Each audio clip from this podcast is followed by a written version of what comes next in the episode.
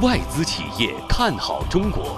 特斯拉公司与上海临港管委会、临港集团共同签署了纯电动车项目的投资协议，是上海有史城市合作不分国界。So an open, confident, cooperative, competitive relationship. 是什么让中国的开放更具吸引力？是什么给开放的中国再添新魅力？经济之声系列报道：中国仍然吸引我们。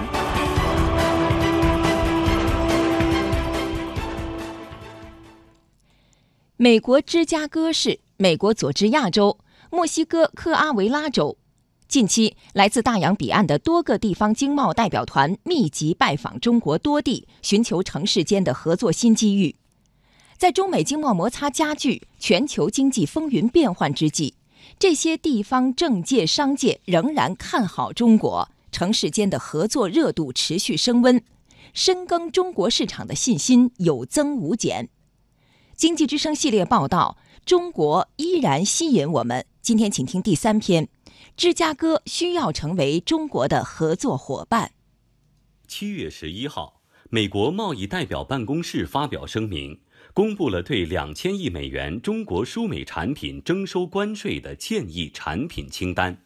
就在同一天，来自美国芝加哥市的大型经贸代表团访华，与中国的八个城市签下了五年合作计划，确保双向投资不会因为中美经贸摩擦而被叫停。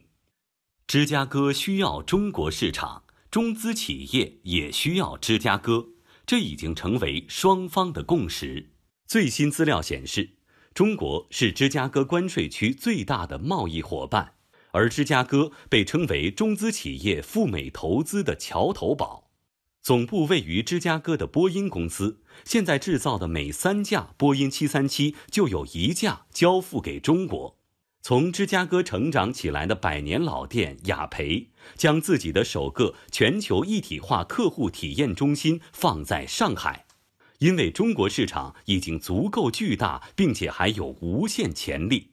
在中资企业对芝加哥投资方面，中国银行、海南航空、中粮集团等企业早已有所布局。联想集团在二零一四年收购了摩托罗拉，为三千五百名当地员工提供了新的就业机会。芝加哥市市长拉姆伊曼纽尔说。芝加哥和中国之间存在很多产业互补的空间，城市间的合作对于中美经贸关系举足轻重。芝加哥需要成为中国的合作伙伴，我们对合作共赢充满信心。We're ready to be partner, ready to work. 我们已经做好了准备，成为中国的合作伙伴。不仅仅是现有的一些合作项目，而且在医疗、食品、制造、软件、技术、金融服务等各个方面都有很多合作的机会。这也是为什么我们不仅仅要促进合作，而且要共同合作才能赢得未来。我宣布，我们非常有信心，我们是合作性的竞争。It does not have to be either or. 不断扩大的地方政企间交流，得益于中国新一轮高水平对外开放。在博鳌亚洲论坛二零一八年年会上，中国国家主席习近平发表主旨演讲，强调今年是中国改革开放四十周年，中国开放的大门不会关闭，只会越开越大。一系列新的对外开放举措在随后密集落地。利好政策相继兑现。从本月一号起，我国降低汽车整车及零部件进口关税税率。紧接着，在本月底，两份新版负面清单将正式施行。其中，外资准入负面清单由原来的六十三条减到四十八条；自由贸易试验区负面清单由之前的九十五条减到四十五条。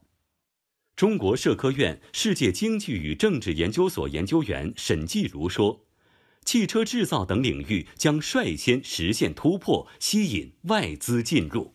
汽车业的产值啊是非常高的，引进这样的外国企业呢，也是双方合作共赢的一种手段。这样的一个开放啊，应该说有世界性的影响，那么加强了中国市场对世界各国的吸引力。”正是看到了中国新一轮高水平对外开放的吸引力，作为全球汽车制造的重镇，美国佐治亚州和墨西哥科阿维拉州的经贸代表团已经抢先访华，试图与北京、江苏、陕西等多个省市加深经贸合作，重点在机械制造、旅游和农业等多个领域发力。